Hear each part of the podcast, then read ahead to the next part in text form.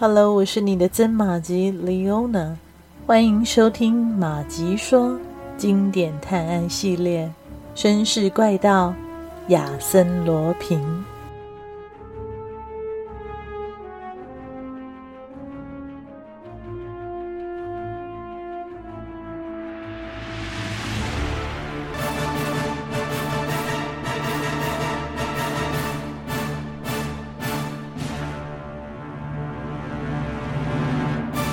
斯堂祖先生在女儿轻柔的声音中睡着了。这时候，窗帘撩开了，藏在后面的人摸索着走向门口。难道他要当着克洛蒂小姐的面前走出去？奇怪的是，克洛蒂小姐却一动也不动。尽管这个人的一举一动都在他的视线范围内，那人走到门口。伸手握住门把，不幸的是，他的外套不小心碰到了桌上的一件东西，把他摔到了地上。戴斯堂祖先生被惊醒了。这个人转过身子，手拿着帽子，面带微笑的站在那里。马克西姆·贝尔蒙，戴斯堂祖先生高兴的叫起来。哦，亲爱的马克西姆，什么风把您给吹来了？福尔摩斯感觉到自己的心跳加快。眼前这位身穿礼服、系着白色领带的绅士，戴斯堂祖亲切地拥抱着的马克西姆，不是别人，正是亚森·罗平。这对福尔摩斯来说，可真是个美好的时刻。他贪婪地吸着空气，就像一只猎狗在嗅着猎物留下的气味。因为这次受监视的不再是他，而是亚森·罗平，那个来无影去无踪的亚森·罗平。对出色的侦探来说，跟踪对手真是件无比惬意的事啊！福尔摩斯没有贸然出来揭露亚森·罗平，他在帘子后面。一直待到晚上七点，从屋里这三人不算多的对话中获取资讯。戴斯堂祖先生想拿一些文件给马克西姆看，于是三人走到了小客厅里。福尔摩斯趁机脱身了，来到外面。福尔摩斯除去了自己的伪装，站在广场上，密切的注意戴斯堂祖公馆的大门。不出所料。亚森·罗平很快的就出来了，福尔摩斯紧紧的跟在他的后面，两人一前一后来到了一家匈牙利餐馆门口。亚森·罗平进了餐馆，福尔摩斯则坐到了马路对面的一张长椅子上。不一会儿，三个穿着礼服的男士和两位举止优雅的女士走到亚森·罗平的桌边。和他友好且热络的交谈起来。福尔摩斯从记事本上撕下一张纸，在上面打了几行字，然后装进信封里。他把信交给了一个十五六岁的男孩，给了男孩五法郎，让他把信送到夏特雷广场的那家瑞士小酒馆。大约过了半个小时。一个目光锐利、精神抖擞的男人来到福尔摩斯身边，请问是福尔摩斯先生吗？啊，是的，您是？哦，加尼马尔探长，失敬失敬，您太客气了。接到您的字条，我马上就赶过来了。您说的都是真的吗？亚森·罗平真的在这儿？是，就在餐厅里，看到了吗？靠右边的那张桌子。呃，好像不是，不不不，就是他，老田。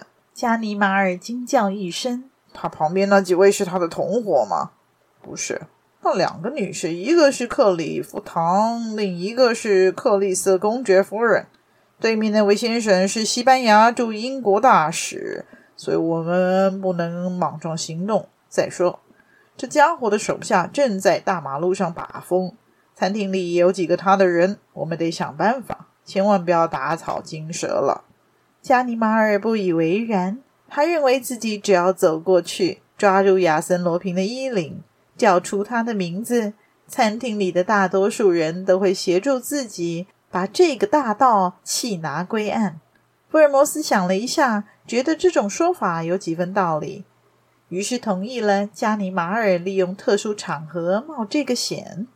但他仍然很谨慎地吩咐加尼玛尔，尽可能的让对手晚一点认出自己，争取足够的时间跟亚森·罗平周旋。加尼玛尔双手插在裤袋里，装出一副怡然自得的样子，往前走，穿过街面，踏上人行道。他突然改变方向，一步跨上了餐厅的台阶。一声尖利的哨声响了起来。倒霉的探长被发现了，加尼玛尔一头撞到了餐厅领班的身上，领班很不客气地把他挡在门口，使劲地将他往外推。加尼玛尔站立不稳，气愤极了。这时候，餐厅里来了一位穿礼服的先生，他大声地斥喝领班，一把拉过加尼玛尔。领班似乎不服气，两个人争吵起来。并且不顾探长的连声抗议，将其拉过来扯过去，最终推到了台阶下面。餐厅门口立即聚拢了一大群的围观者。两名警察闻声赶来，想要开出一条路，可是群众的力量远远大于两个警察的力量，几乎是一瞬间的事。人群中突然让出一条路，所有的事都结束了。领班道歉说自己错了，穿礼服的先生也不再帮着加尼玛尔辩解。人群渐渐散去，脱身后的加尼玛尔冲进餐厅，却连亚森·罗平的影子也没见到。是的，亚森·罗平再次成功的甩掉了加尼玛尔。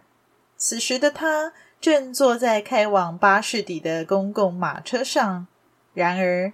正所谓螳螂捕蝉，黄雀在后。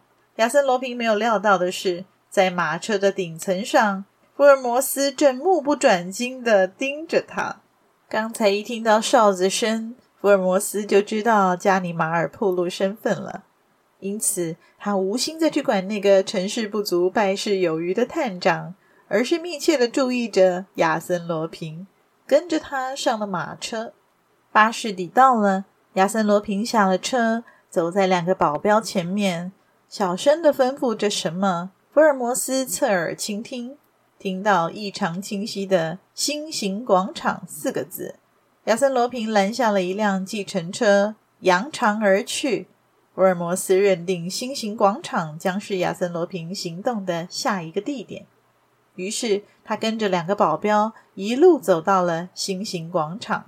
在一处狭窄的楼房间，那两个家伙停住了。福尔摩斯看了一下门牌，上面写着“夏尔格兰街四十号”。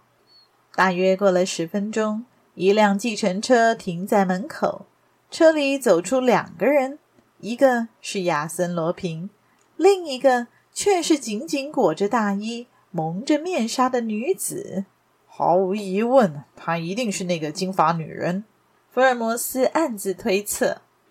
随后，这一男一女进去屋内。不久后，福尔摩斯小心翼翼地绕到房子后方，爬上窗台，从气窗往屋里看。屋里有好几个人，餐厅领班、穿礼服的先生都在这里。亚森·罗平靠在壁炉边，正兴致勃勃地讲着什么。那个蒙面纱的女人坐在一把椅子上。背对着窗户，看不清他的脸。这伙人一定是在开会。福尔摩斯想，他们感觉到危险了，在讨论新的对策。正好可以来个一网打尽。房间里有人动了一下，福尔摩斯连忙跳下窗台，躲到暗处。